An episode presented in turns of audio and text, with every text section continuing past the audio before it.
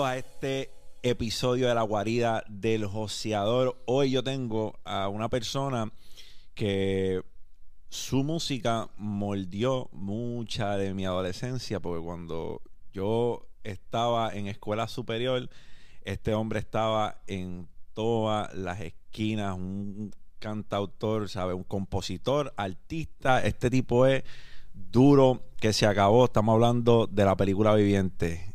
Gelo. Dime, José. ¿Qué me está gustó, pasando, me gustó esa introducción de momento, wow. Papi, me viví la- la película en todas las giras, en la guagua, el perreo en todas las esquinas. Papi, es que yo escuché de alguien, yo no me acuerdo de quién yo escuché. Y vamos, vamos a ir para atrás porque hay que explicarle al que está viviendo debajo de una piedra y no sabe quién tú eres, quién es Gelo Star.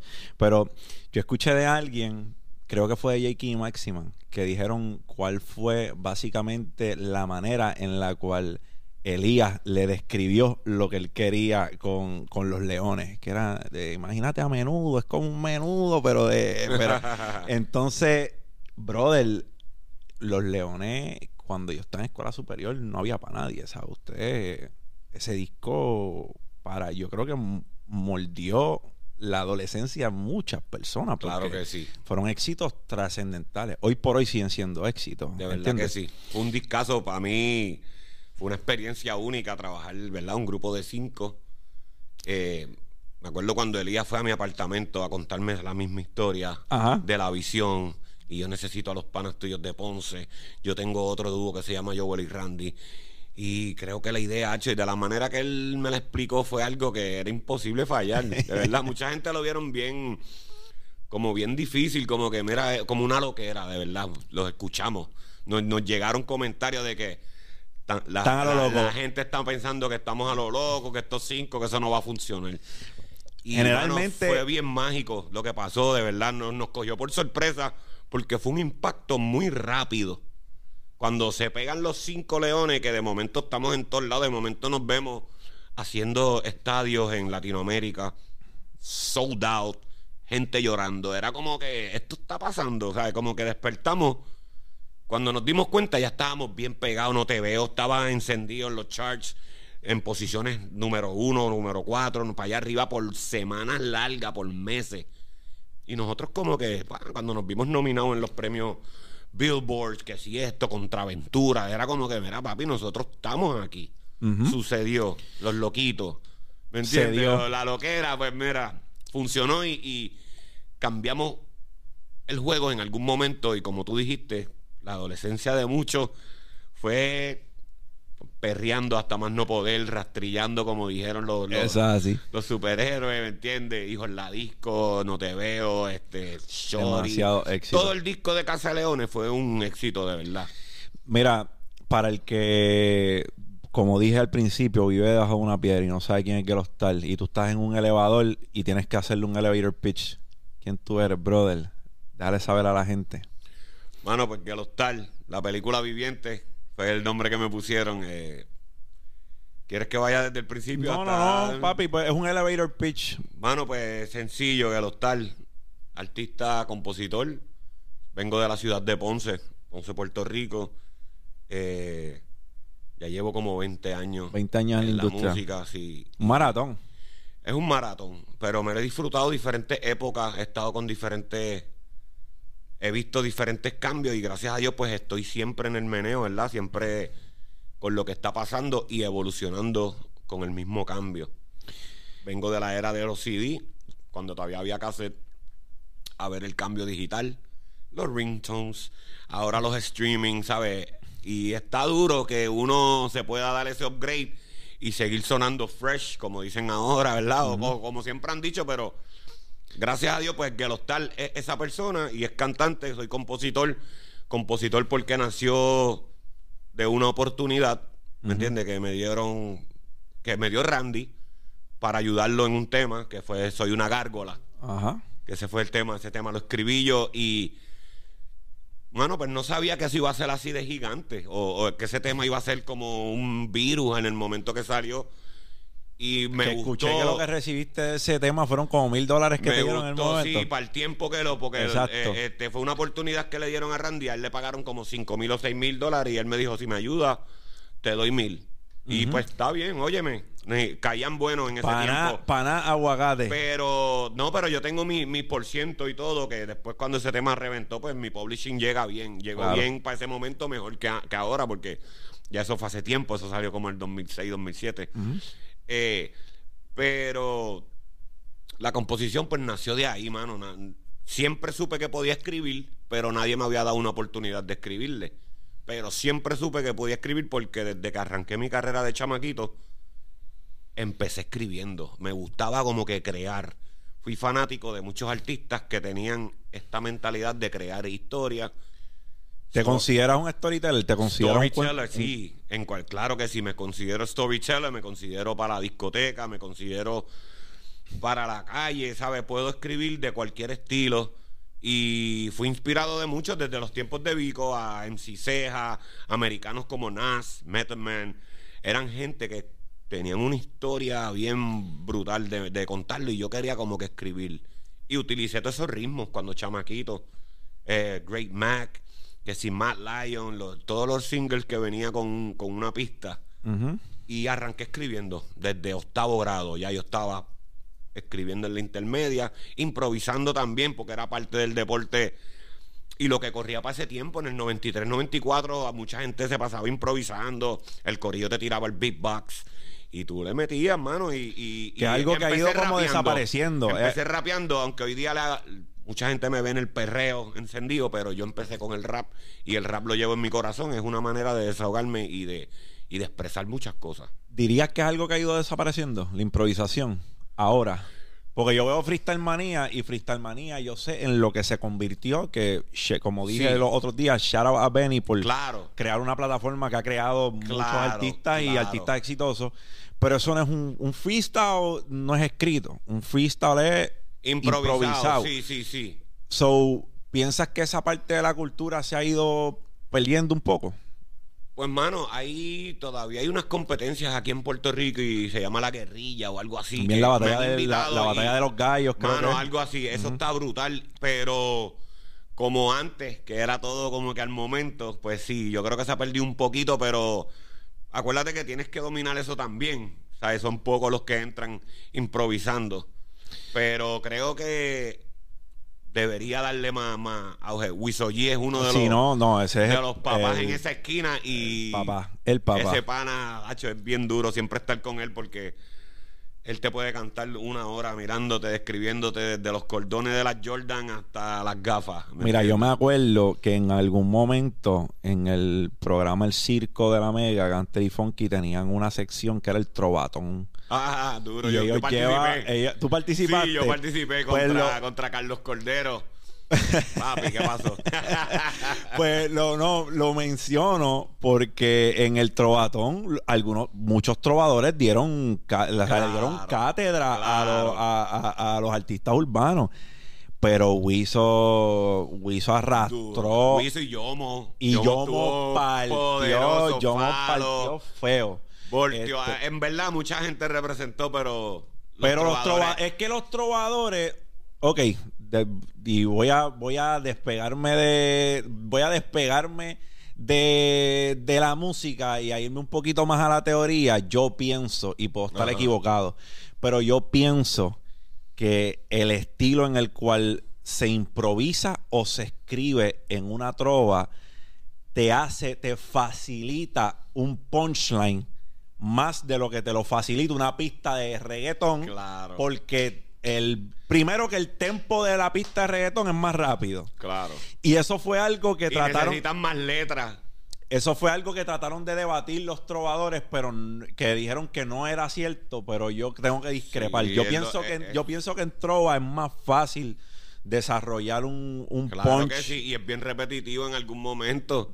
Tú a veces como que tiras son tres líneas o cuatro líneas y terminaste en cuestión cuando nosotros las cuatro barras es lleno de letras y no puedes fallar un punch en cada barra, ¿me entiendes? No es como que él te canta, te canta, te canta y de donero y termina ¡pum! y ya. Ajá. Él- y a lo último gritaba ¡guau! Como que, ¿me entiendes? Muchos decían algo brutal, muchos no decían nada. pero, pero sí, pero eso fue bien bueno, ¿viste? Pero Eso yo fue creo bien que bueno. Se la doy a Gunter y a Funky en ese sentido, porque yo creo que crearon algo que cuando lo soltaban, o sea, cuando lo subían, la gente estaba hasta ansiosa por ver, diablo, ¿quién ganó aquí? Súper. So, yo creo que culturalmente hablando fue algo que ayudó y que expuso también eh, quién era bueno haciéndolo. Yo creo que Nicky también estuvo. Creo sí, que mano, Nicky. fueron un montón de gente, de Un verdad. montón de Y artistas. yo me acuerdo cuando a mí me llamaron, yo dije que sí sin saber qué era. Entonces, el, el, pro- el, pro- el, el que progra- el programador vuelve y me llama y me dice, mira, pero tú sabes para qué es, ¿verdad? Y yo le dije, No. no, me dijo, pues métete en YouTube, escribe esto y búscate la de Yomo. Yomo es un caballote. En esa esquina Yomo está súper duro. Y escribiendo. yo- Cuando yo veo eso, yo dije, ¿qué? Espérate, yo dije que sí por coger la pauta en la radio, pero sin saber que era bien.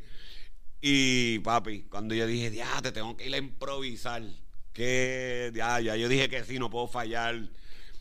Y me programé para eso, para ir a meterle. Y lo más duro, ¿sabes qué? Que había Ah. que estar a las 5 de la mañana. Sí, porque el 5 arrancaba a las 5. Por Eso, eso, lo había que llegar en vivo. temprano. Sí, eso era en vivo. Tú tenías que llegar a las 5, prepararte porque a las 6 era el segmento.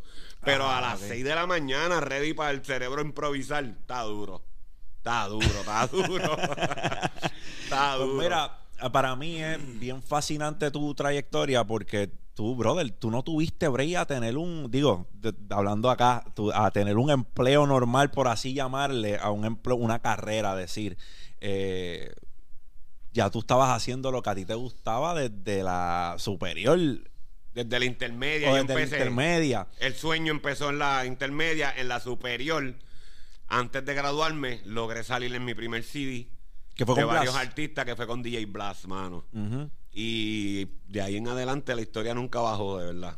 Pero sí tuve mi... Pues mira, brother, Tuve soy- trabajo, tuve trabajos normales. Yo, yo- no, yo no, no, trabajé no, en Burger King. Claro, claro, claro. No, no, no. Lo que yo digo es que, King. lo que yo digo es que, verdad, para la mayoría de las personas, yo creo que es un, es un proceso de que intentas algo, no te sale, intentas lo próximo, no te sale, entonces vas desarrollando tu sueño along the way y entonces puede que se te dé si realmente eres talentoso, si no eres talentoso pues tienes que seguir buscando cosas. Exacto, exacto. Y para ti, yo creo que, ah, que tuviste tus trabajos normales y demás, pero creo que empezaste a vivir tu sueño bastante temprano, relativamente temprano. Sí, sí, sí. Cuando me capturó, yo no lo quise dejar ir nunca. Yo quería que esto sucediera. Y yo le aposté todo. ¿Sabes? Yo aposté todo a que yo quiero ser cantante, a que yo quiero ser artista. Y todo lo que venga durante la, la fama, ¿verdad? Que no tampoco me deje ganar de ella, porque la fama es peligrosa. La Mm. fama te coge y te destruye y te hace pensar muchas cosas, te hace actuar diferente y ahí empiezas a separar gente que te quiere, gente que te ama y esa pues traté de súper lidiar con eso, gracias a Dios, porque vi personas que me rodeaban ser dominados por la fama y yo, pero espérate, pero socio, ¿sabes? Tú estás así conmigo y esas cosas yo no quería hacerlas, ¿me entiendes? Pero logré, mano, lo di todo. Y cuando llegó el momento de ya 18 años, que ya yo podía ser independiente, eh, la universidad, empecé con farmacia, mano. Yo estudié farmacia porque, pues, sabe que uno siempre quiere cumplir con la, la Claro. familia y, y- y mi mamá es bien profesional. Ella es una maestra de inglés que fue por muchos años excelente maestra de inglés, Mrs. Cruz. Y siempre nos llevó ahí al palo. Pa, pa, pa. Y. Las notas tenían que estar, las notas buenas Sí, tenían sí, que estar. Sí, sí, sí. Llegó el momento que. Que todo estaba medio apretado económicamente y los créditos en la universidad estaban muy altos. Entonces yo vivía con, ma- con mami solo. Mi papá estaba allá afuera, ellos estaban divorciados, pasaron. Fue un, un proceso de estos de chamaquito. Cuando te pasa eso, la rebeldía al ver esta separación. Y uno se vuelve medio rebelde, ¿me entiendes? Y al no poder pagar los, los- los créditos en la Intel, estaban caros. Yo le dije a mami, yo creo que yo me voy para la música, mami, de verdad. Yo me voy, me voy para San Juan. Allá está todo el corillo. Allá está DJ Blast, está Speedy, Plan B, mi corillo, éramos nuevos antes de pegarnos. Y DJ Blas se mudó y nosotros éramos los pollitos y nos fuimos detrás de DJ Blas para estar cerca porque era el único que nos grababa, que nos dio esa oportunidad de grabarnos. Y creía en nosotros así fuerte, ¿me entiendes? Eh, y de ahí en adelante nunca más regresé a, ni a Ponce a vivir, ni, ni regresé para atrás. Yo tiré a, a, matar. Yo quería que esto era lo mío. Todo el que estudió conmigo sabe que yo no me callaba la boca. Eso era, este tipo cantaba hasta hasta en el recreo. pues mira, yo, yo de niño tengo, o sea, nostálgica, de, en cuanto a nostalgia se refiere, cuando yo estaba creciendo, vi mucha de la formación del género porque yo soy sobrino del difunto DJ Estefano. Wow. So que yo vi cómo el género se fue desarrollando en aquel entonces.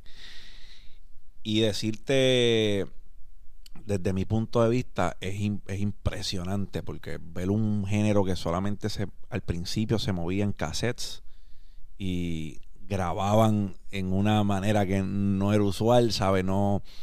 Fruity Loop, yo creo que uno de los primeros que los mangó, uno de los primeros que mangó Fruity Loop, yo creo que fue Blas. Fue DJ Blas.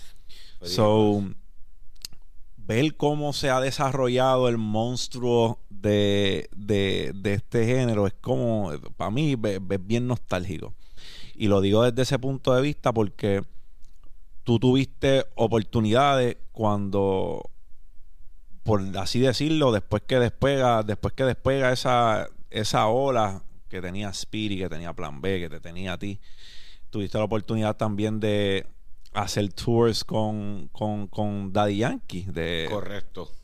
De corista. Yo fui de corista de, empezar siendo artista a esa oportunidad de ser corista. Yo nunca lo vi como que, ah, mira, este va a ser corista. No.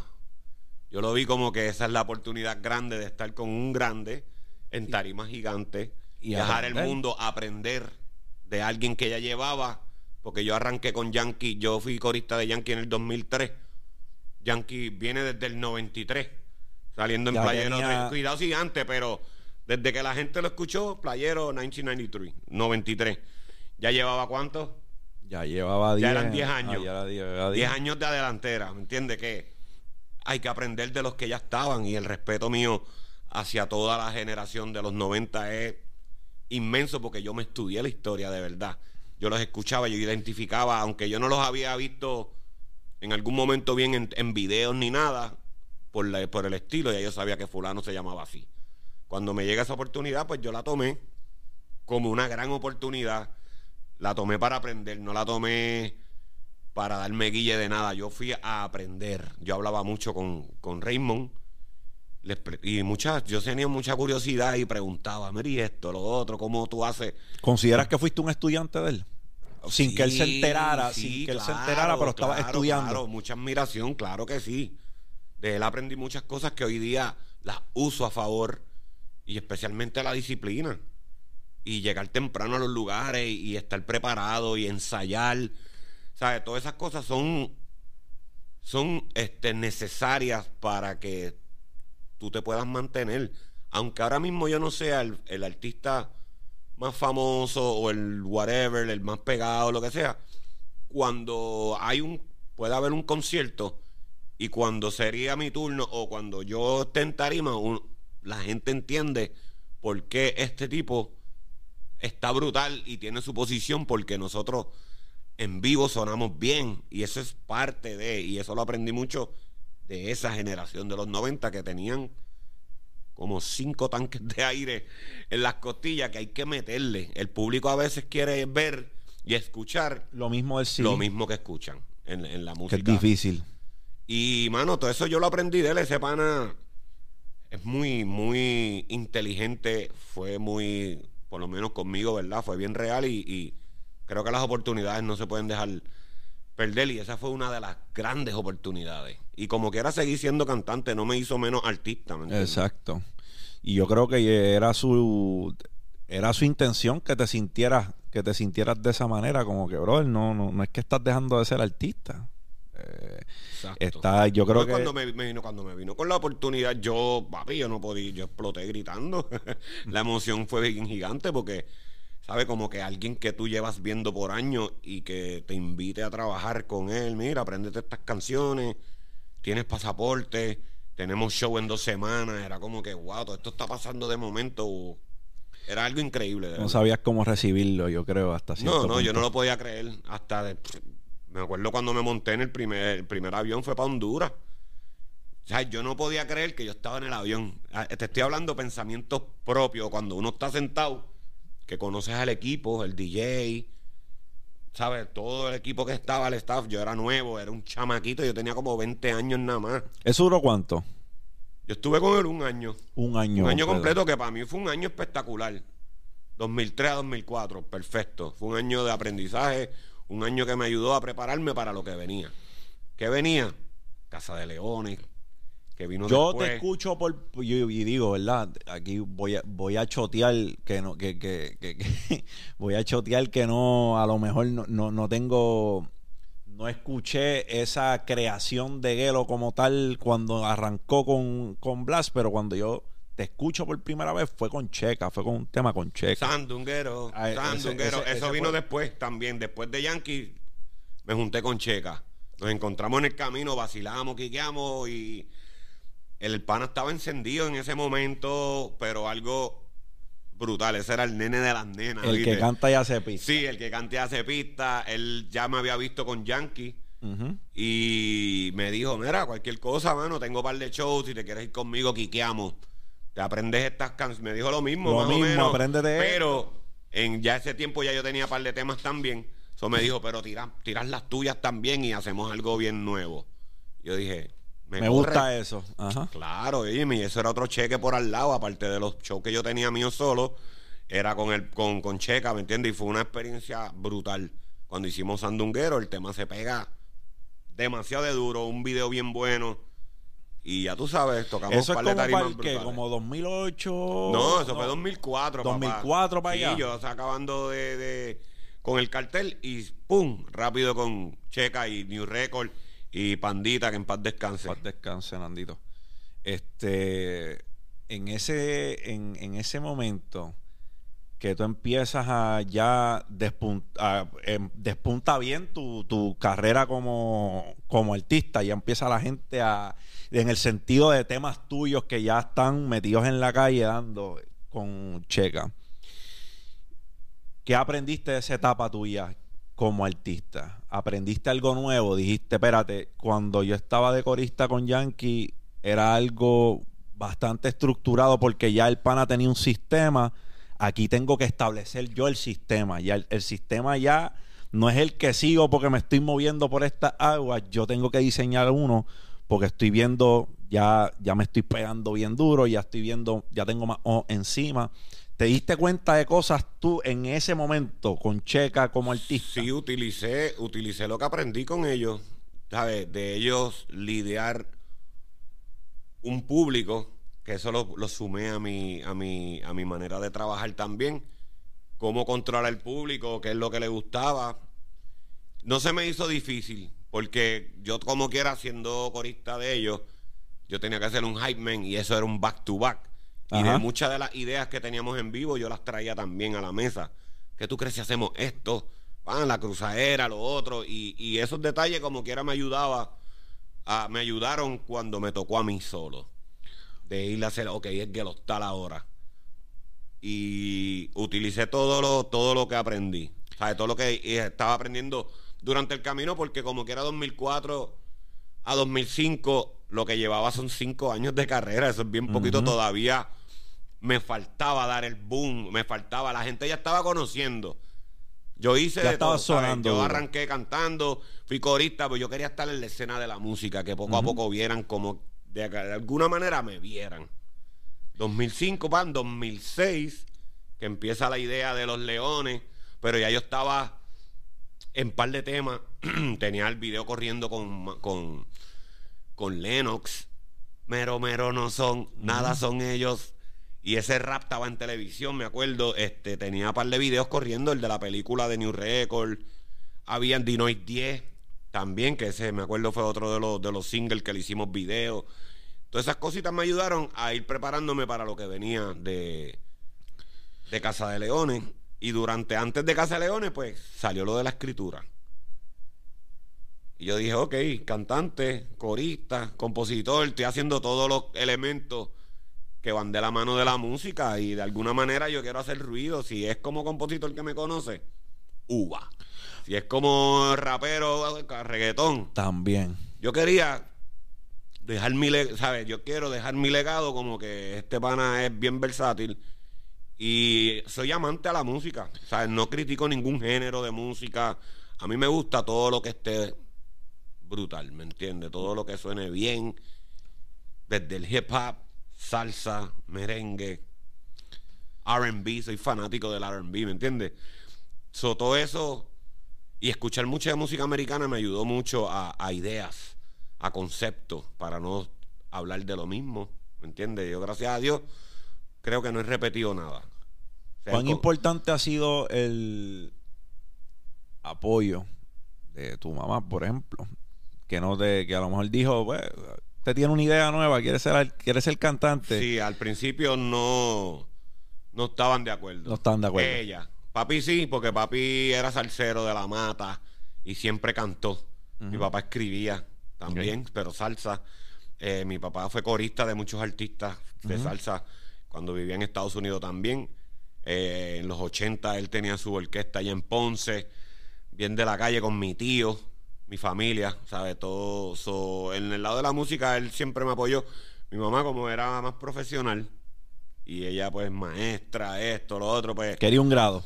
Exacto. A lo primero no estuvo el apoyo, pero cuando vio, porque todo el mundo pues está bien. A lo primero quizás, ¿verdad? Más yo soy su hijo, ella está tratando de protegerme. Pero ahora mismo es mi fanática número uno, ¿sabes? Ella llegó un momento que en el salón de clase ella era una promoción me daba una promo brutal cuando tú ibas a la escuela. Era un pasquín con patas. No, papi, en el salón tenía una pared con todos los posters, que si los de reggaeton sex, que si el mundo de plan B, que si todos los discos que yo salía ya tenían los posters, ¿me entiendes? Y ah, me ayudó mucho en eso también, en, cuestión de que los chamaquitos durante su época de intermedia sabía que, ah, el hijo de la maestra es que lo tal, ¿me entiendes? Exacto. So, me apoyan, de verdad, y mis hermanos, mi hermana, mi papá, que en paz descanse también, ¿sabes? llegó un momento que todos me apoyan, ¿me entiendes? Y, y, todavía está el sol de hoy, y mi abuela también. Mi abuela le gusta el reggaetón. ¿Te imaginas, haciendo, ¿Te imaginas haciendo algo que no fuera música? Sea, yo he hablado con muchas personas. Ahora mismo no. No creo. O, tu, o te hubieses imaginado haciendo algo que no fuera música. Tampoco.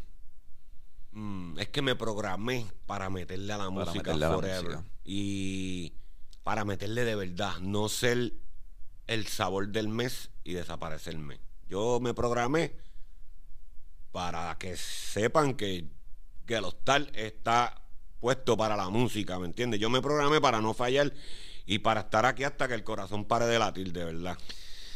Desde ese punto de vista, cuando lo vemos en cuanto a cuánta determinación tú tenías para que esto se diera, es grande porque tú te mudaste de donde tú vivías, ¿sabes? De Ponce, pues vámonos para San Juan. entonces, vamos a mudarnos a, ver, a ver con todo el corillo. Mm. a ver qué pasa. Yo viví con Blas, yo viví con Speedy, yo viví con Maldi, viví con Grey Kilo. Después fue que logré sacar un apartment. De mueble en mueble, porque eso se ve mucho en. Eso se de ve mueble en mueble, no, de matres de aire en matres de aire. el clásico matre de aire le metimos por par de añitos. ¿Sabes? Eso fue el guerrilleo. Dormimos en el carro. Mucha gente se cree, ¿sabes? No sé si mucha gente piensa que Ahora está todo bien lindo, pero al principio fue bien fuerte para ese momento que no había internet tampoco. ¿Sabes? Tú no podías. Ahora cualquiera abre una página, tira por ahí, lo, lo, lo, lo, envía y se puede ir viral. Y si te pegaste, te pegaste. entiendes? Antes había que batallar, ¿verdad? Y yo creo que todo ese sufrimiento y la pasadera de hambre en algún momento no habían chavos. Todo eso, todo eso nos hizo fuerte, de verdad. y nos ayudó a ser grande y nos ayudó a que cuando consiguiéramos esa oportunidad no la dejáramos caer. ¿Cuánto tiempo tuviste que hacer música sin ver un resultado tangible? Que tú dices, ya papi, yo estuve dos o tres años que yo no vi un bellón de la música. Yo estuve dos años, yo estuve un año que yo no recibía, papi, ni un bellón. Estaba haciendo música, esperando a ver qué pasaba. ¿Tuviste mucho tiempo así? Bueno, los primeros, sí, mano, claro, los primeros tres años. Ni un bellón. Normal, va, quizás que hay un parisito pero eso se iba. Estirar el chicle, eh, estirar ese cheque. Cuando entré con Yankee, ese año, pues, me fue bien. me fue bien porque, pues, Yankee tenía party de, de jueves a lunes, de jueves a domingo. Y me entiende, para un corista yo cobraba bien. Para ese tiempo a mí, yo, oye, me estoy súper complacido. Pero gasté dinero muchísimo porque yo quería verme igual que él, ¿me entiendes? y estaba, estaba, difícil. Uh, eh, súper difícil, súper difícil, pero exploté dinero, ya tú sabes. Pero sí, durante de ahí en adelante, ya como el cuarto año, poco a poco, poco a poco, pero viviendo de mi música, se tardó como, ¿sabes? Que me llegaran mis propias cosas, como seis años, mano. Como seis. Porque todavía no estaba lo digital y eso, y era como que, papi, había que apretar cuando apretamos el botón rojo de todo esto, salieron toda esta melaza desde el 2006. 2005 en adelante, porque Sandunguero se pegó bien, la de Checa y eso, y empezaron a caer, pero 2006 cuando salieron estos verdaderos palos, que si rastrillea, que si no te veo, más lo que yo estaba escribiendo, que se empezó a correr la voz como que, lo ese fue Gelo, me empezaron a caer más negocios. Ahí fue que los tal se empezó a moldear. Eh, salió Somos de Calle, Los Capos, mucho brillo. Ahí yo estaba dando el 2000%, ¿me entiendes? Yo estaba tirando para que la gente sepa que, los Tar está aquí. Y, bueno, empecé, entré, entré al juego. Mucha gente me conocen de ciertos temas en adelante y eso está súper bien. Entre más nuevo, mejor todavía para mí. Entre más de ahora que tú... Ah, no, papi, yo te conozco desde Los Leones. Perfecto. Ya esos son siete años desde antes que yo empezara. Eh, yo te conozco desde Somos de Calle, perfecto, ya esos son 8 o 9. ¿Me entiendes? Que es, como un nuevo, un refresh, un, restart que me di, que me dieron la misma gente y que me estaba dando yo también. So, aproveché, apreté, me desahogué y, y peleé con mi música para... ¿Qué es lo más que te disfruta? De lo que haces. Te disfrutas más componer, te disfrutas más estar en una tarima. Son dos cosas diferentes, son dos cosas diferentes. Me disfruto componer por la creatividad y ver el resultado de cuando estos artistas interpretan lo que tú escribiste y muchos de ellos lo llevan al otro nivel donde se supone. A mí me encanta trabajar mucho con Randy, me encanta trabajar mucho con De La Ghetto. Son dos voces me encanta de Randy que se escuche igualito en vivo. Escuchar a Randy. Y de la, de la es para mí el master, uno de los solistas más duros. Y a la hora de grabar, ellos son bien mágicos, de verdad, los dos. Los puedo comparar con, ¿sabes? No, por supuesto no, pero eso sí, yo acá cuando los, los quiero motivar, les digo que saquen el Michael Jackson a pasear, que, oh, saquen, que saquen el Freddie Mercury a pasear, porque ellos tienen esa voz mágica y, mano, son, es bien brutal como ellos mismos, cuando ya pillan el tema que haya escrito o lo que sea, como lo llevan a su nivel. eso es algo que me disfruto como compositor. Y como cantante, pues, mano, ver el público cantándote para atrás todos los temas, gritándote, eres el caballo, cositas así, que eso, eso motivan. Y sonar en vivo, a mí me gusta esa presentación porque yo me olvido de todo y es... Mira, llevo como dos semanas Llevo como dos semanas viendo que subes los en vivo del perreo con Urba. Me los gozo. cantando en vivo con, sí, mano, Eso es algo, es una práctica buena. Eso es un buen deporte ahí con DJ Urba que. Nada, mano, fue un invento. Y ha dado resultado, a la gente le gusta. y es bueno enseñarle a la gente el calibre, ¿me entiendes? Mira, cuando yo analizo el producto de Casa de Leones, yo digo desde acá, lo he contado una que otra vez. Yo, a mí, la, primera vez que yo estuve Starstruck, yo fundé una casa disquera cuando yo tenía 20 años. Y estuve en el negocio de la música mucho tiempo, exploté mucho dinero, porque la música es tenerle fe a algo que tú no sabes si va a dar resultado. So, la, la música, y esta es mi opinión, la música yo no se la recomiendo a nadie que no tenga el capital de sobra para invertir en música. La música, mm, poner todos los huevos en la canasta de la música como inversionista.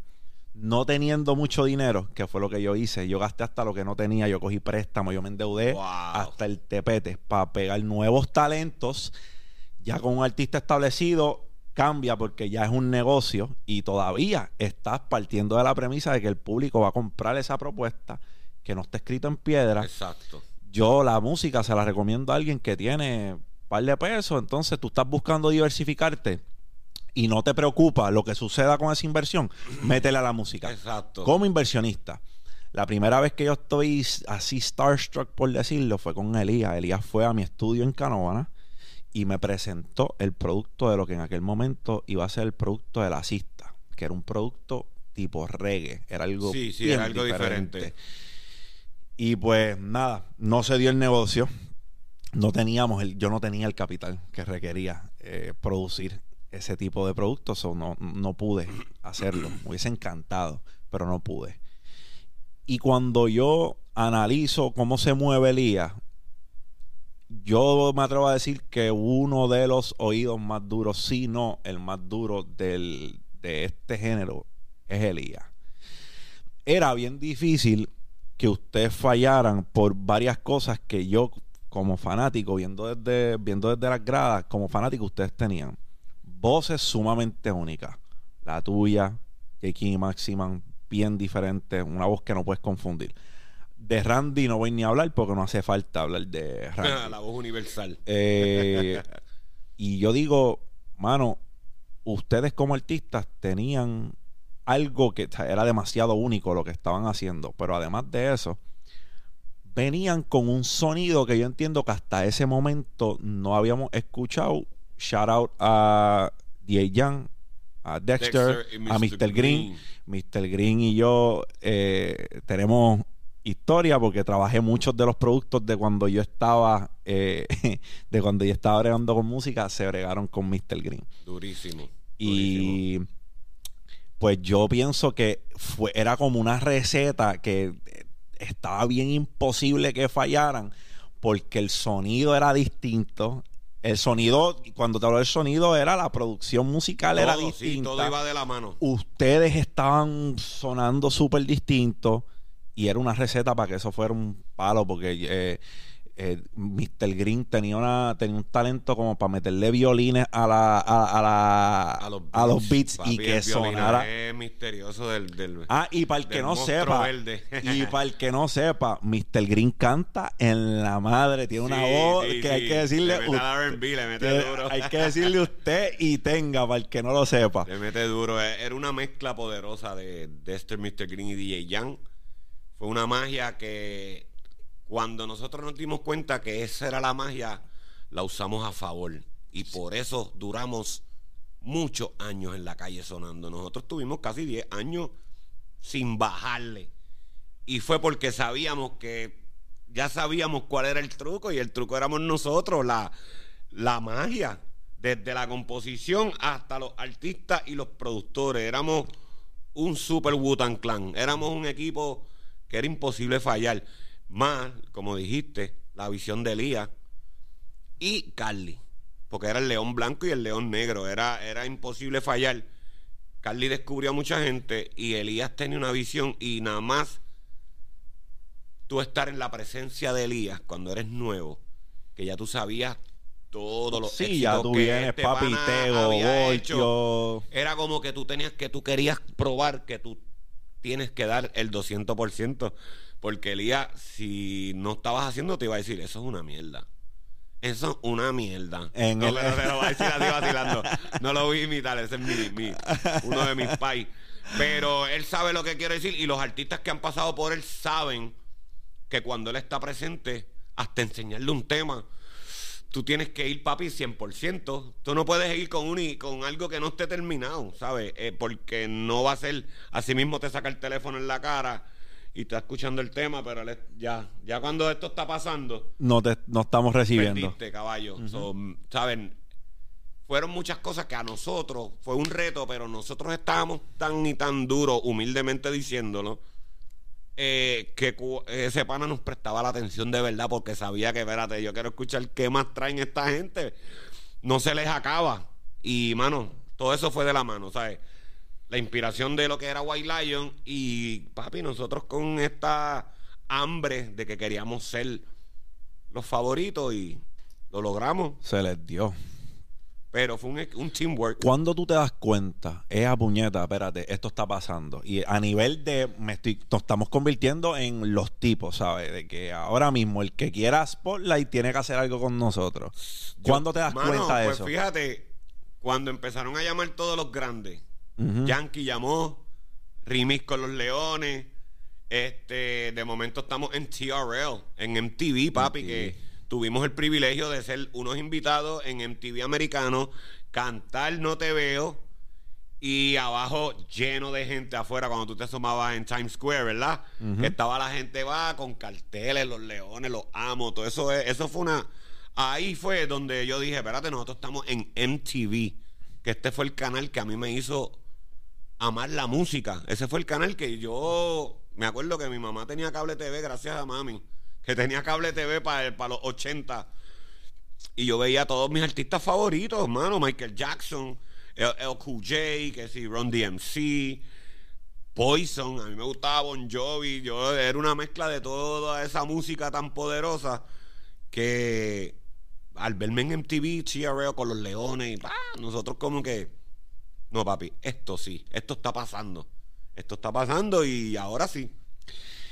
Tienes un disco nuevo que está a punto de salir en, ahora en abril sale. Ahora en abril sale, se llama Perreo King.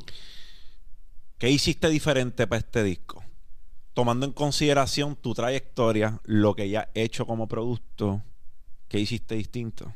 Pues, mano, creo que lo que diferencia este disco de todo lo que yo he hecho es que ningún tema se parece a nada que yo he hecho antes.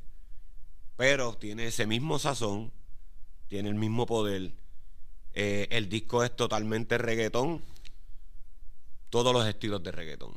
Está el perreo discoteca, está el perreo romántico, está el perreo vacilón, está el perreo más mundial que todo el mundo puede esto, están los medios sucios, ¿sabes? Pero por eso se llama perreo king. Tiene todos los condimentos del perreo y de lo que a la gente le gusta de los tal. Eh, los ¿Estás tratando de invitados, los invitados son espectaculares, todos los Ajá. invitados dominan el perreo. Tengo desde la vieja con la nueva, tengo una mezcla de todos, de muchos artistas. El primer poderosos. sencillo eres tú, Joel y Randy Marconi, que Marconi Ahí mezclé, ahí mezclé tres- ¿sabes? dos generaciones diferentes. Joel y Randy, Marconi, que es de la nueva, y Marconi partió bien duro ese remix de CTV. El video está en todas las redes, mi gente. CTV Remix, con eso arrancamos para que la gente vea con qué flavor venimos. El disco está así de sabroso como, como, ese, como ese primer sencillo. Eh, los ritmos, el escogido de ritmo, yo siempre escojo me baso en escoger los ritmos más poderosos. Porque me van a poner a prueba a la hora de escribir. El ritmo no, no me puedo dejar ganar del ritmo. Nadie se puede dejar ganar de un ritmo. Pero esa es la, así es la manera que yo escribo. Yo busco el mejor ritmo. El ritmo que todo el mundo le coja miedo. es el que va. Ese es el que yo quiero. Dámelo. Porque me asegura que el tema va a salir un palo. ¿Me entiendes? Va a ser un super tema. ¿Estabas tratando de mandar un mensaje con ese disco? ¿Estás tratando de decir algo? No, mano, Perreo King. eh, simplemente, quizás el mensaje que quiero llevar es que el reggaetón no está muerto. El reggaetón no muere. Hay mucha gente como yo, ¿verdad? Que cargan el reggaetón en el corazón y, mucha gente no, que el reggaetón de esto no. Mucha gente quizás no saben hacer el reggaetón que la gente está pidiendo y por eso llega el perreo King a darle ese sazón, a revivirle a la gente. Mucha gente está bien contenta que esto viene ahora, ¿me entiendes? Y cuando saqué ahora el remix con Joel y Randy, eso, los comen han sido brutales, que si lo que hacía falta, me transmitieron a tal de esto, que si Guayare Mahón, que si manchando la pared con el Mahón, unos comen brutales. Y esas cosas me llenan porque cuando escuchen el disco van a va a ser una explosión, ¿me entiendes? Yo, yo siento, le estoy apostando a este disco en todos los sentidos, en letras, en juntes, en ritmo, producción, mezcla, masterización, sonido, carátula, tracklist, va todo de la mano, de verdad, la distribución, Glass Empire, gracias por creer en mí siempre y no dejarme. Eh, y yo creo que va a ser del agrado de todo y especialmente de ti también porque me dijiste que en tu high school yo estaba en todas las esquinas quiqueando con ese perreo. Pues ese perreo está en ese disco. Ese disco tiene ese sentido que te puede transmitir, pero yéndose de ahora.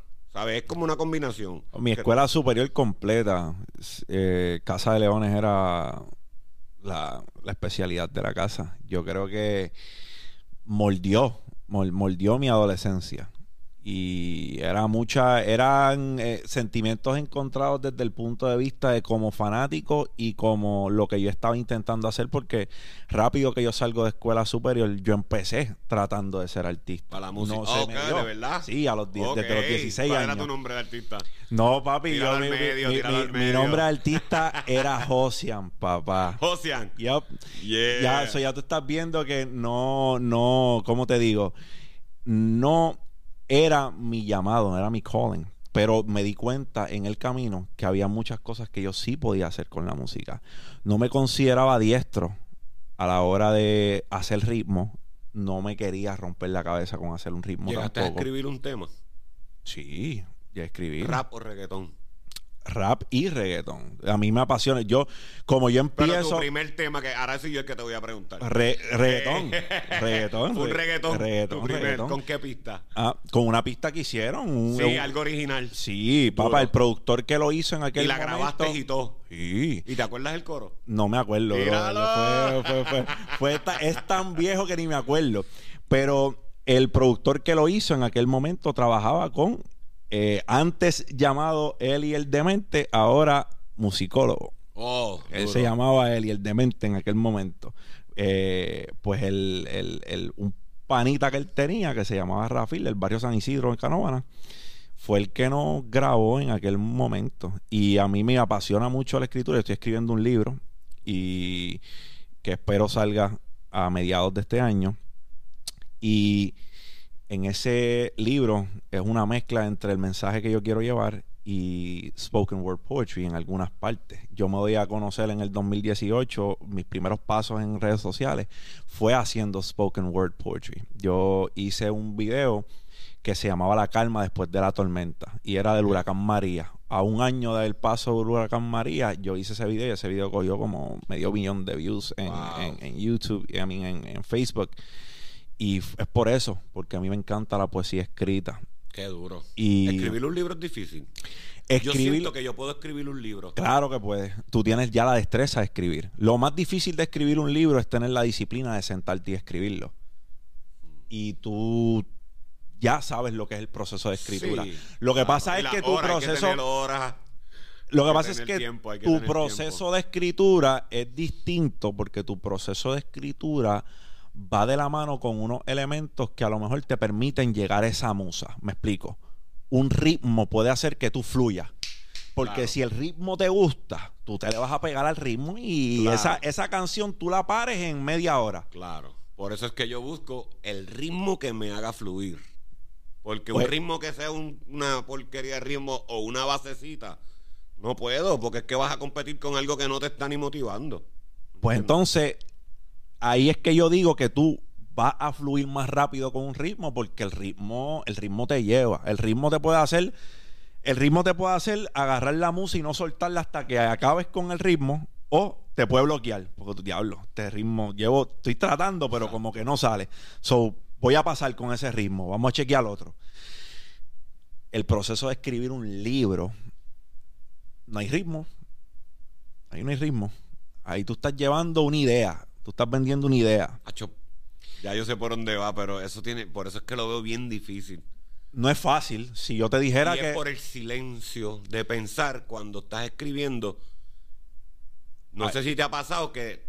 Ahí voy. Viene otro pensamiento por encima y te bloquea lo que estabas pensando, porque así me pasaba cuando leí un libro. Pero yo escucho yo no podía leer Porque de momento pensaba en otra cosa y se me iba lo que estaba leyendo. No sé si era una distracción, no sé cómo se llama eso. Sí, bueno, yo tengo, de ahí estás hablando con un, con un distraído compulsivo, porque yo tengo ADD desde que tengo cinco años. So, yo, yo te puedo hablar de eso. Ya. Pero yo escribo con lo-fi, yo escribo con un beat.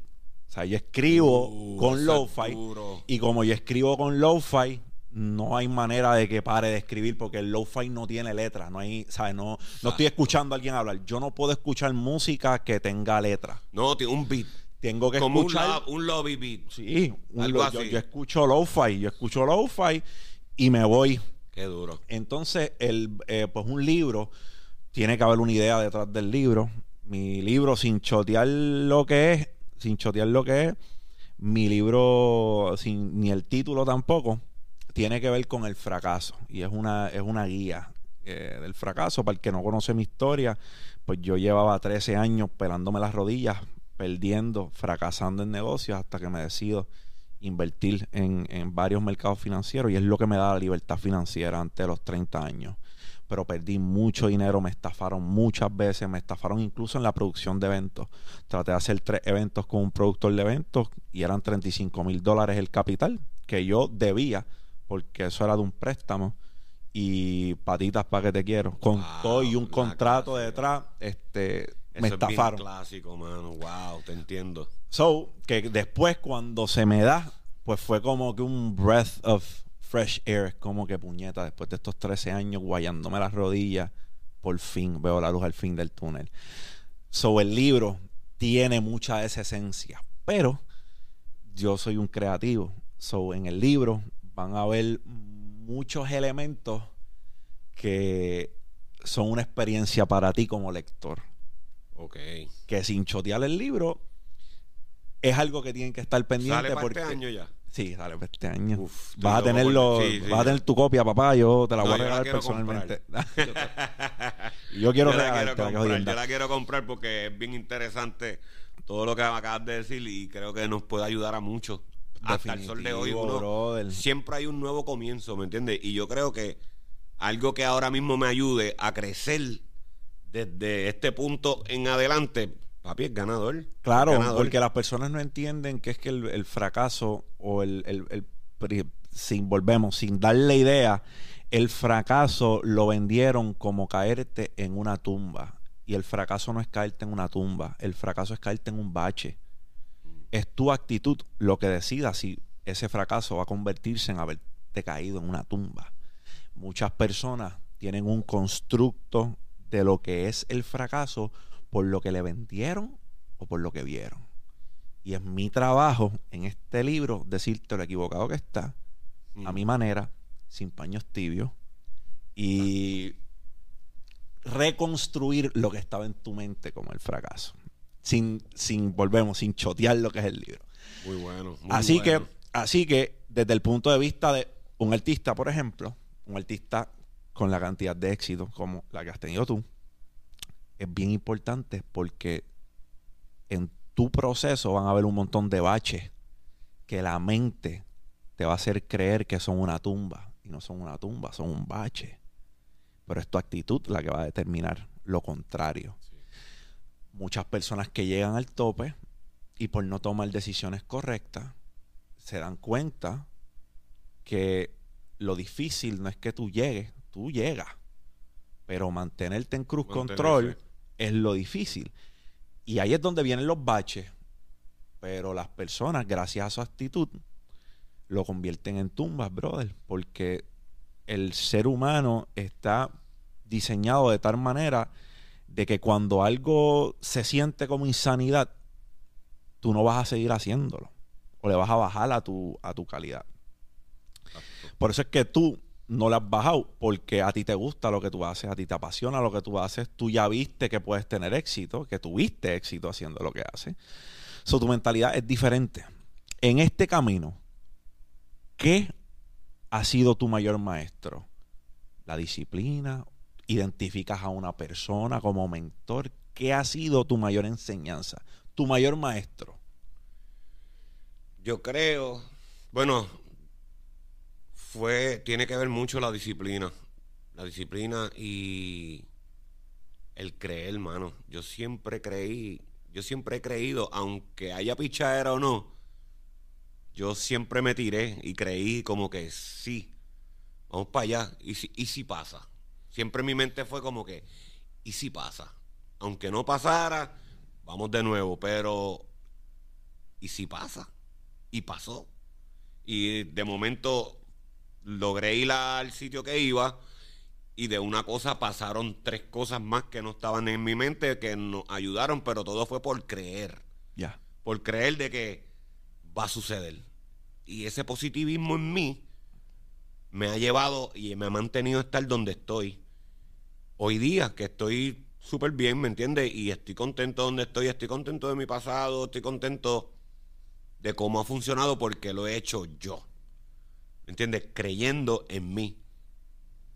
Si era bien entregado antes, todavía sigo estando igual de entregado o igual de hambriento, ¿me entiendes? La hambre nunca la tumbé. Y cuando trabajo algo lo hago con el corazón, no lo hago por el dinero ni por... Lo hago porque quiero, porque amo la música, ¿sabes? Lo, y, y yo creo que el creer es lo que me ha mantenido. Creer que sí va a suceder, que sí, que sí, que sí. Esa buena vibra, esa ley de atracción, siempre la he tenido. Y aunque no como que, ah, yo no voy para allá porque tú vas a ver que eso es una pichara, ya con eso estás llamando lo negativo. ¿Me entiendes? So, yo sí, vamos para allá, no, que hay picha. Pues yo voy, tú te quedas, pues yo voy. Los que no fueron, terminaron viéndome. Coño, mira, yo hubiera ido. A lo mejor se hubiese dado. Salió ahí. Mira que lo salió en este disco. Mira que lo salió en el video. O sea, detalles así. Yo siempre busqué esa oportunidad y, y siempre creí que sí iba a suceder. Y sucedieron más de las que no sucedieron. ¿Me entiendes? O confié en mi corazón y, y yo creo que eso fue, mano, el creer.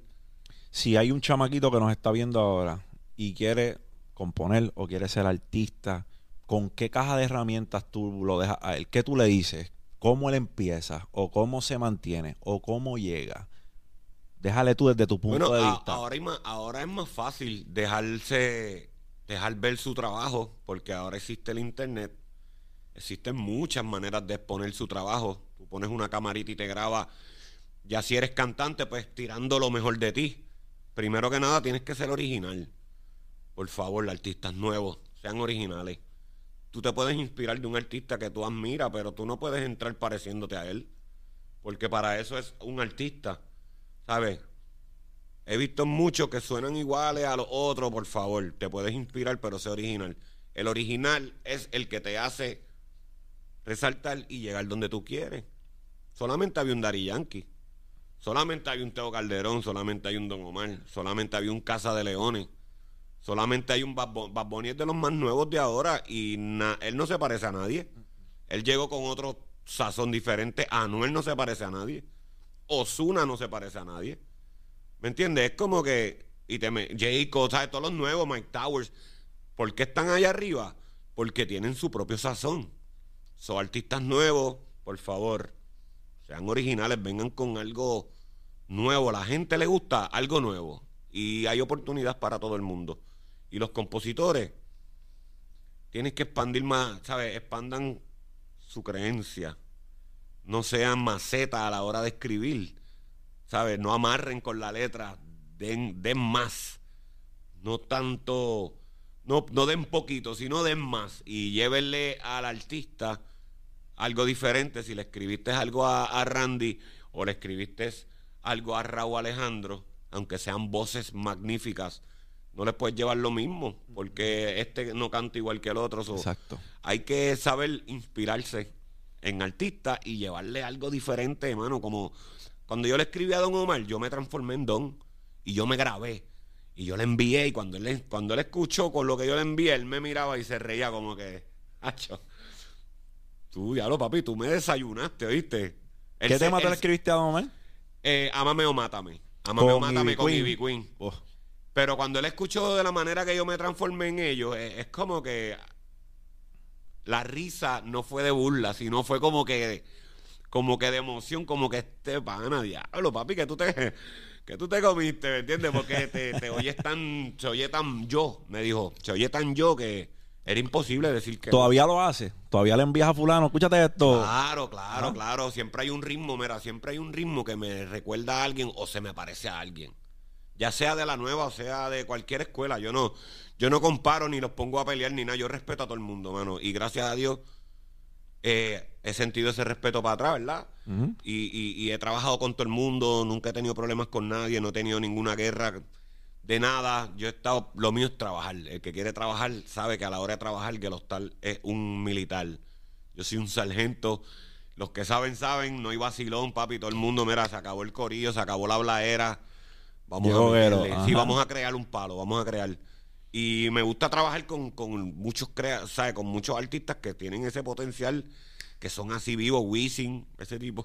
Wisin es la, la, la- una de las mentes maestras de este género. Tiene una positividad y una vibra que te hace ser mejor. Y trabajar con personas así es como que brutal, ¿me entiendes? Y con todos los que he trabajado, mano, han dado el 100%. Y B Queen, no es fácil, pero esa pana es así de fuerte también. Y, bien- y, Y bien- a la hora de trabajar ella es exigente, al igual que yo. Ella sabe que hay que hacer las voces 10 veces. Ah, este guelo siempre quiere que uno grabe 10 veces, que se- pero es para lo mejor. Y cuando escuchan el producto final, es como que, por eso me gusta trabajar contigo, porque tú me montas la presión. Y es que es eso, yo no lo hago negativo, yo lo hago para que sea mejor y más ellos que son líderes, que empezaron primero que yo, hay detalles que a veces pues uno lo hace porque quiere más, quieres escuchar a esa persona que tú admiraste. ¿Entiendes? Y yo agradezco la confianza de todos los artistas conmigo a la hora de trabajar y la buena vibra, mano. Yo eso es, yo cargo buena vibra, no podemos estar en negatividad. Si estamos en- si estamos, si está sucediendo algo y estamos negativos, no me vas a ver en el estudio, porque yo no voy a transmitir esa vibra, porque mucha gente espera lo mejor de mí siempre. Esperan esa vibra que si tú estás pasando por algo y no te sientes bien ese día y me ves, llegó Gelo. Gelo me va a transmitir lo que yo necesito para levantar ese ánimo, mano. Yo sí, esa, ese, ese Lucky Charm. ¿Me entiendes lo que te digo? Y, y- y Igual. si yo no me siento bien, no voy a estar alrededor de nadie porque el- eh, la gente espera el 100% de Gelo. yo soy igual, yo soy un tipo de vibras y yo pienso que la vibra no miente. Si yo Sí. llevo un, un espacio y siento que la vibra está pesada, la vibra está cargada, por ahí mismo me Yo arranco también. Y El- me ha pasado en Paris y todo que he estado con un par de gente y yo dije, "Hacho, esto, esto aquí no se siente bien, vámonos. Y ha pasado muchas veces que me he ido del party y pasó algo. Se formó un revolú, un tiroteo, lo mataron a otro. Y es como que, gracias a papá Dios, mano, en verdad yo he tenido ese feeling de, Igual- de- de que algo va a pasar. Y cuando la vibra está cabrona, también me que- se me van las horas el día que los conocí en formalmente en el estudio que estaba Guau, liso. papito, tú viste, yo fui, hice unas cosas, viré y todavía tú estabas allí. Papá, yo, yo, Te yo fuiste creo- como a las dos y pico. Sí, me fui a las dos y pico de la mañana y yo había llegado como a las siete, o como a las siete y media de la noche media, o ocho de la ajá, noche. Muy cierto. Y cuando la vibra es así, para mí es como que bien fluye y Sí. se me van las horas y no me doy cuenta. Sí, sí, sí. Pero para mí la vibra es algo bien importante y bien especial. Y cuando es buena, es buena. La Claro vibra sí, no miente. claro Ahora, sí, yo cuando es también creo mala. en eso. So, Gelo, para mí ha sido un honor. Vamos a darle un spin a esto. Como te dije, estamos teniendo al final de estos Dímelo Champ un segmentito que yo con mucho cariño le he puesto Champs Corner, que es que dejo que las personas te pregunten a ti o hablen contigo, conecten contigo. Estas personas no saben que nosotros los vamos a llamar. Ok, So, qué duro. vamos a, vamos a, yo me voy a poner ahora, vamos a ponernos los audífonos.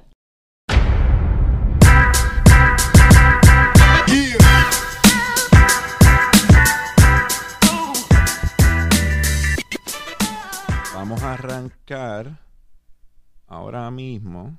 Arrancamos con Icy Sneakers PR. Yo no sé cómo se llama la persona, pero pero está súper la pregunta que hizo, pero quiero que tenga la oportunidad de hablar contigo. Ok. Así que arrancamos con él. Andy, cuando tú puedas, llamas al hombre, vamos a ver.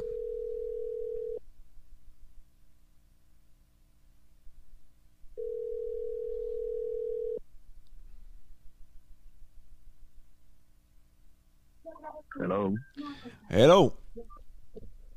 La que hay, caballo.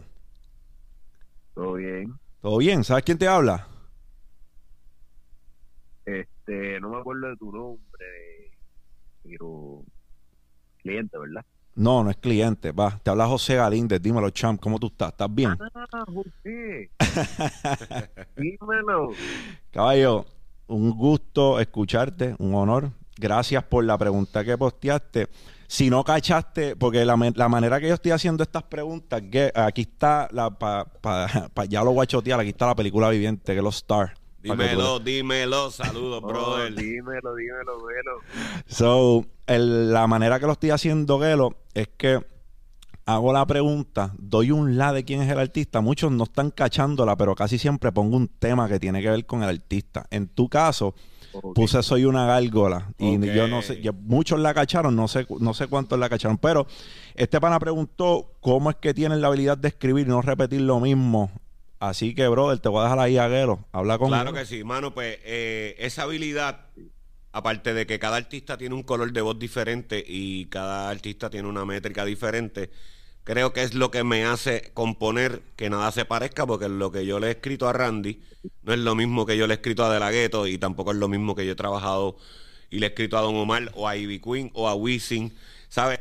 Son totalmente diferentes y yo creo que esa habilidad de poder transformarme en cada artista, aparte que todo el mundo, vuelvo y te digo, tiene un personaje diferente, es lo que me ha ayudado a no escribir nada que se parezca. Creo que toda la carrera que de composición que he tenido, no hay ningún tema que sea parecido y casi todos, pues yo creo que han sido éxitos. Eso es así. Sí, mano. Brother, ¿tienes Sí, algo más para Gelo? Aprovecha. Pues mira, en verdad que eh, en realidad estoy, estoy bloqueado. O sea, no sabía que me ibas a llamar ahora. Este, Esa es la magia de esto, es a propósito. surprise. pues estoy aquí, estoy aquí con mi novia. eh, Creo que ella quiere hablar un momentito. ¿Ah, seguro? ¿Qué te motiva a ti a escribirlas? O sea, ¿qué es como tu musa, por así decirlo, para cada una de ellas? Pues eh, todo ha tenido una musa diferente. Desde la, primera composición era más la necesidad de que estábamos un poquito pelados y, y iban a ver par de pesos y eso me ayudó mucho a escribirle un palo. Eh, lo demás pues, es por el amor a, la música. Eh, también cuando son challenge como cuando me tocó escribirle la de Randy y Teo Calderón, creo que fue más como que, van a pensar la gente, diatre, es Tego, es esto, es- es- es- yo creo que me ayuda mucho el challenge de cada artista, porque cuando me tocaron escribirle a cada artista, pues fue una primera vez y yo quería dar lo mejor de mí, so, creo que fue ese challenge de que, para que me cojan ese cariño de que, wow, qué clase de palo, vamos para encima. Pues eh, eh, fue, esa, fue esa motivación. Bueno, mi Ah, gente, para mí es un honor tenerlos aquí en la plataforma. Y También. espero, ¿verdad? Espero que, ese, ¿verdad? que esas preguntas hayan sido contestadas. Y por la... ¿Quién mejor? ¿Quién mejor que él mismo? Gracias exacto. familia, gracias de verdad, que tengan un super Gracias día. a ustedes. Bien, agradecido, campeón. No le bajen. Claro que no. Bien, vamos ahora. Eso estuvo súper, súper chévere. Lo más que me gusta es que me confundan, porque en los últimos, las últimas veces que lo hemos hecho, mangan la voz, brother. Sí, no, pues tu voz es única. Como si, como si me conocieran de años. Tu voz es única, mano. Ok, vamos para el próximo. El próximo es Jesús. O quiero decir yo que se llama Jesús. Porque dice Jesús.s. Pues vamos, vamos, vamos a ver si es. A ver si este pana lo coge.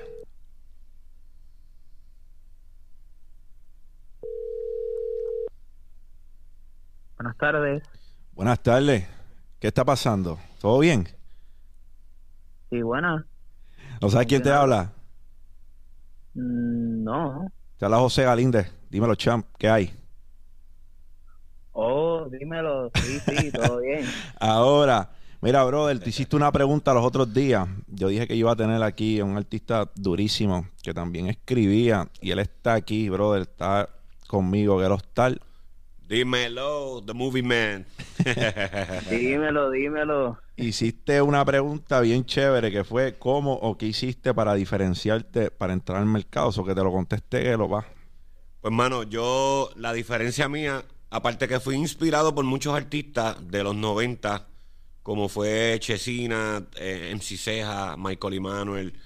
Entonces, ese corillo, yo utilicé lo mejor de cada, de cada uno, ¿verdad? Y, y, y, y lo puse y lo y, y me transformó lo que es Gelo Star, pero no necesariamente pareciéndome a ninguno, porque no me parezco a ninguno de ellos, sino la esencia de cómo Chesina en vivo tiraba, el flow de MC Ceja, la manera de rapear, eh, eh, de interpretar historia, Michael y Manuel tenían un flow, unos looks y unas cosas que yo creo que al combinar todo eso, saqué a Gelo Star a pasear, ¿me Nació. entiendes? Y, y, y nació, Claro, claro. nació este artista totalmente diferente a todo lo que te dije, porque yo no me parezco a ninguno de ellos, pero sí fue una inspiración brutal que, que de una manera u otra, como yo lo tenía en mi mente, pues transformó el estilo, la voz, el sonido, ¿sabes? Creo que, y yo creo que, fíjate, soy de los pocos artistas que no ha salido un artista que se parezca a mí.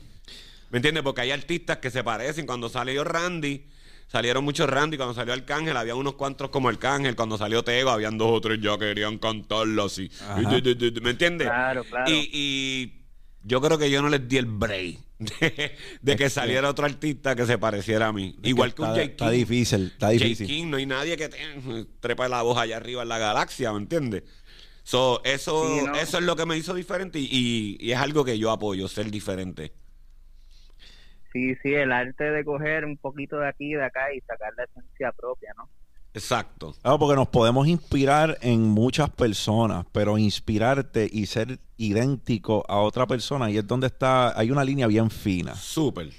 Y la inspiración, inspirarte en cosas no está mal. Yo creo que todos nos inspiramos en algo o en alguien. El que diga que es 100% original, que no tiene nada, o que no tiene alguna esencia de alguien en lo que es, yo creo que No, está, está lo mintiendo, loco, está están mintiendo. mintiendo. Porque es que le- tú tienes que inspirarte para hacer algo. Sea en deporte, sea Así en, en todo, sea en profesión. Porque, a suponiendo, el, el baloncelista, Michael Jordan, cuando entró, él era fanático de Dr. Ju- J. uh, Julius Irving. Exacto, y todo el mundo Así tuvo es. un LeBron James, era fanático de, De Jordan. Jordan. ¿Sabes? Todo el mundo tenía una inspiración. So, yo creo que eso está bien y tú escoges tu inspiración para hacer algo mejor contigo, ¿sabes? Para tú ser la mejor versión de lo que tú piensas que puede ser. So, Kobe Bryant dijo Ah. que él estaba imitando a Michael Jordan a la perfección. Que el Totalmente. fadeaway, que todo él lo hacía, ¿sabes? Imitando a Jordan. Sí, sí, sí. So, eh, eso creo que, ¿me entiendes? Esa es mi contestación de ser que yo, cómo, cómo entrar al género así, siendo diferente y dándole un toque de voz para que tan pronto la gente escuche la voz de Gelo Star, sepan, ah, ese es Gelo Brother, ¿tienes algo más para él o, para mí? Cualquiera de los dos. Wow, de verdad, no sé qué más preguntar. eh, Yo creo que sí se, se contestó y, y realmente, o sea, no esperaba esta llamada. Qué bueno. Eh, De eso se trataba. Exacto. Se trataba de cogerlos por sorpresa. Así que, Así mismo es, ¿no? Y para mí que yo pues estoy dentro de, de la industria de la música. Este, Qué bueno. Yo hago música para películas y pues sí, sí estoy en este ambiente y, y saber cómo otras mentes, ¿verdad? Han, se han adentrado en esto y cómo han podido, ¿verdad? Triunfar y, y establecer su, su marca, digamos, ¿verdad? Para mí, ¿verdad? Es de gran ayuda y inspiración. pues ve la conversación cuando, cuando suba, porque yo creo que te vas a nutrir mucho de ellas. Sí. Tocamos muchos puntos aquí que creo que te van a ayudar. Así que bendiciones, campeón. Bendiciones, brother. Sigue para adelante. Perfecto, gracias a ambos. Que tengan un lindo día. Igualmente, Igual. campeón. Gracias. Qué duro, ¿viste? Ese es el, ese es el, ese es el cometido, brother. Que se están tocando personas que hasta cierto punto están haciendo algo. Mira, el pan hace música para películas. Claro. Y Que- eso es duro. Claro. Porque eso, yo, tú sabes que yo, es, cuando veo una película, hay películas que yo digo, qué dura está la música de esta película. Porque Y se da- supone que me- te- sí, se porque supone eso que te transporte. de- claro, y me da a veces con buscar quién hizo la música. Hoy día, fíjate, de chamaquitos quizás no, pero hoy día a mí me gusta leer todos los créditos. ¿Quién hizo qué de algo cuando algo me gusta? quién hizo qué, quién hizo lo otro. Y así mismo en la música. Antes yo compraba los CD, yo tengo unas carpetas de CD originales full para ver hasta dónde se tiraron las fotos del cover.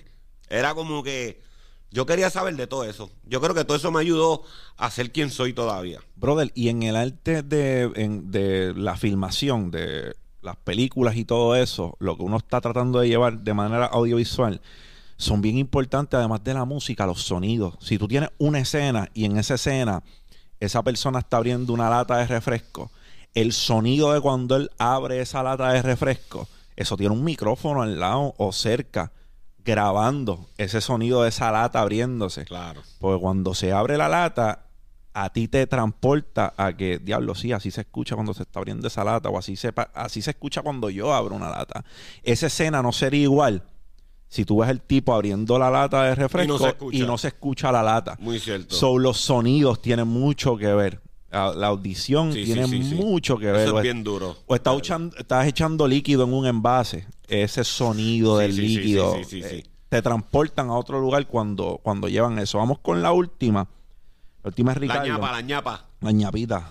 Ricardo, ¿cómo haces para no contaminarte de la escritura monótona? Duro. Vamos a ver si lo coges, Ricardo. Vamos de dos, dos. De dos, dos. La hemos pegado. Buenas tardes. Ricardo. Sí, ¿quién me habla? Sí, dímelo, chao. Y ve, ve, ve, me. ¿Qué está pasando? Todo bien. Un honor escucharte, hermano, un honor. Un honor. El honor es mío, brother. El honor es mío.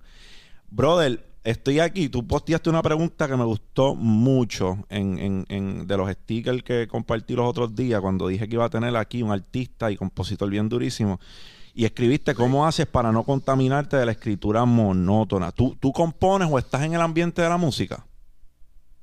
No. Eh, no, pero siempre he desarrollado lo que es el spoken word. Me gusta mucho un Ahí. tipo de poesía. Ah, tú eres de los míos. Este, Pues, pues, brother, antes estar- de, antes de, y perdona que te interrumpa, pero es que tengo a Gelo Hostal aquí al frente, la película viviente. Yeah. Tengo- y, y Gelo es el que te va a de responder. Ponce, de Ponce, Duro, mi gente. la casa. Claro que sí, mano. Pues la, la saludo, ¿verdad? Para no caer en esa, ¿verdad?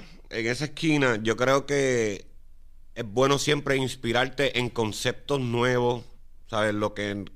Porque es- si, tú, si tú escuchas la música, la música ya se ha dicho todo. Pero hay maneras de, de decirla que te vuelven a recordar y te vuelven a dar un upgrade de otra cosa, ¿me entiendes? So, yo me inspiro mucho en música, yo escucho mucha me- música americana, no estoy escuchando reggaetón 24/7 como la gente se imagina, la gente se cree que, papi, este tipo se pasa viendo reggaetón. No, mi tracklist, mi playlist es R&B, hip hop, este, dancehall, afrobeats, eh, otra cosa que tienen otro swing que quizás por una melodía no tiene que ser ni letra, me ayuda a darme un upgrade en mi composición, sea un sonido o sea hasta un color, no sé si me estás entendiendo, pero no Claro. caigo en el tóxico de estar escuchando lo mismo que escucha todo el mundo porque si no te contamina. Yo siento que- uno se contamina cuando escuchas lo mismo, lo mismo, lo mismo, porque hay mucha música tan parecida que si te pones a escuchar eso como que se te queda en el no subconsciente satura, y no te- y satura te, oído tampoco. no, no lo saturo, al revés, lo, lo, lo, lo alimento con música poderosa, mano, de verdad. Mira, brother, en algún momento yo hablé con un gran amigo de DJ Eliel que me dijo que la primera vez que él se montó en el vehículo con DJ Eliel, Eliel estaba escuchando a Mozart, brother. O sea, está escuchando música clásica. Un pianista. Eh, Exacto, pero lo que te lo que te quiero decir es que cualquier persona se imaginaría o pensaría que un DJ como DJ Eliel, y te estoy hablando de DJ Eliel en Las Don, o sea, DJ Sí, Eliel en papi, el su, que habla con las manos. en su, en su verdadero momento. Y él está escuchando música clásica. Entonces yo le digo a los chamacos que están haciendo reggaetón, están haciendo música urbana ahora, escucha cosas diferentes. No te que no escuches lo que está pasando en el género. Porque si es bueno que tú sepas qué está pasando, porque necesitas saber dónde estás parado.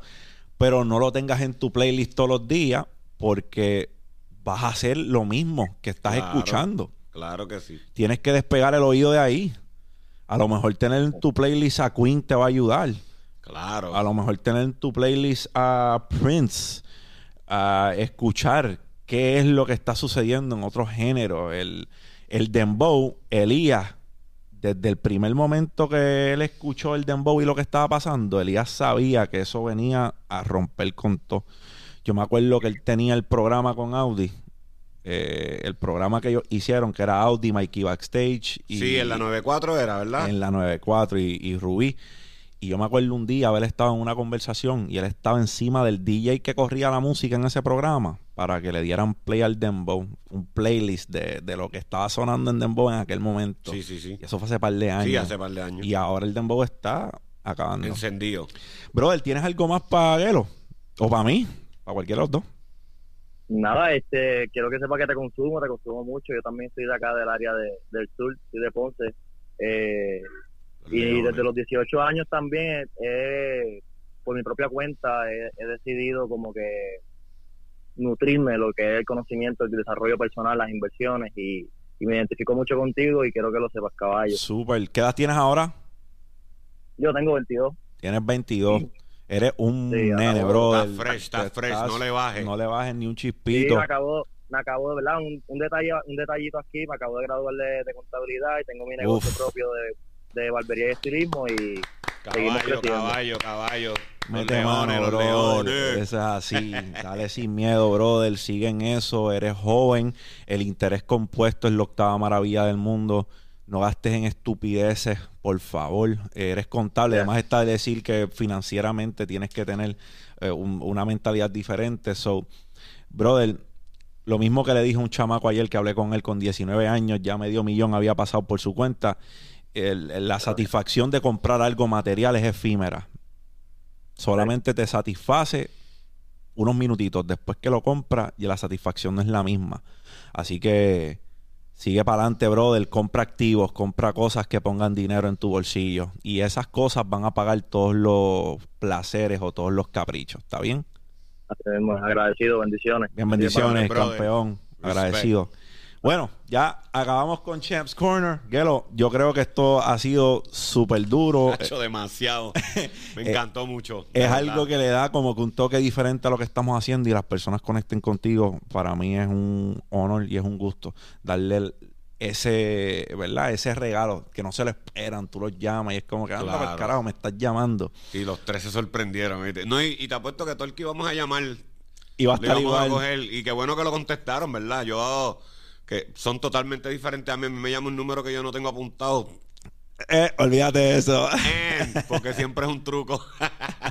Gelo, para mí ha sido un honor, caballo. Además está decir que eres fuente de inspiración para muchas personas. Fuiste fuente de inspiración para mí, lo sigues siendo. eres un brother. compositor que respeto mucho porque el- tu creatividad no es normal. Y tú, tú sabes, tú has, tú has escrito temas que van a seguir en el oído de la gente Forever. de manera vitalicia. Gracias. Ese catálogo es hermoso, creo. O sea, que tienes un catálogo bien sí, bonito de éxito. Y yo creo que te diferencia mucho como artista, que no te pareces a nadie, brother. Tu voz es imposible confundirla. Tu delivery, tu, tu- como tú ponchas eso es sin igual eh, a, a- a mi entender. Y hay muchas personas así que respeto igual. Yo que compongo en otra área, puedo decir que te respeto mucho Gracias, que brother. eres una inspiración, que has sido una fuente de inspiración cuando yo crecía. Y hoy que tengo la dicha de sentarme contigo y tener esta conversación, creo que muchas personas las van a utilizar y van a crecer. Así que, Gelo, ¿dónde te consiguen? Papi, eh, mis, mis páginas de redes, ¿verdad? Arroba Gelo Superstar en todas las páginas habidas y por haber. Y Gelostar es el fanpage en Facebook. ¿Cuándo sale el disco? El disco sale ahora en abril. Abril, empezando abril. Pendiente a mis redes, pendiente a todo que No, viene. no tiene Pe- fecha. Perreo King. Tengo una fecha, pero, Pero no no, quiero mentir porque si Ah. acaso se atrasa porque siempre suceden cosas. So, pendiente a abril, pendiente a mis redes que yo voy a estar anunciando cuando tenga la fecha ya que esté todo distribuido. Salimos ese día, pero es empezando abril. Perreo King, un disco, 10 temas, muchos invitados. Te lo vas a gozar, papariciar de verdad. Y gracias por la invitación. Yo sé que tú Vas a tener esta eres bien diferente en tus entrevistas, ¿verdad? Y, me- y el honor es mío de poder venir a hablar contigo porque sigo tu... Desde que te conocí, sigo tu- tus redes y veo, me encanta todo lo que hablas, mano, y eres una motivación para muchos chamaquitos, como nos dimos cuenta también en las Gracias. llamadas. Y para mí, mano, y para todos nosotros que estamos buscando algo nuevo que hacer o crecer y, y- y- y eres esa persona. So, gracias Cuando por la se- invitación. Cuando se acaba, cuando terminemos los restaurantes en la Ponce de León, te voy a invitar para que vayas, Vamos nos sentemos, encima. comemos un ratito y, y- y conversamos. Y ahí Pero hacemos otro podcast. también yo me llevo el equipo y lo hacemos. Pero para mí es un gusto además estar decir que esta es tu casa, papá. Cuando, cuando cualquier momento tú entiendas que está pasando algo y que tú quieres venir, esta es tu casa, las puertas están abiertas de hoy hasta para siempre, esto no va a cambiar. Vamos. Me honra mucho, así que espero que este, ¿verdad? Episodio de Dímelo Champ haya sido de su agrado. Si se llevan algún tipo de valor de este contenido, dale like, subscribe para que los dioses del algoritmo me posicionen y más personas puedan ver este contenido. Este episodio de Dímelo Champ es traído a ustedes por la familia de Aeronet, internet para tu casa, tu negocio que sí funciona. José Galíndez PR, todas las redes sociales. Dímelo Champ, llévatelo. Yeah.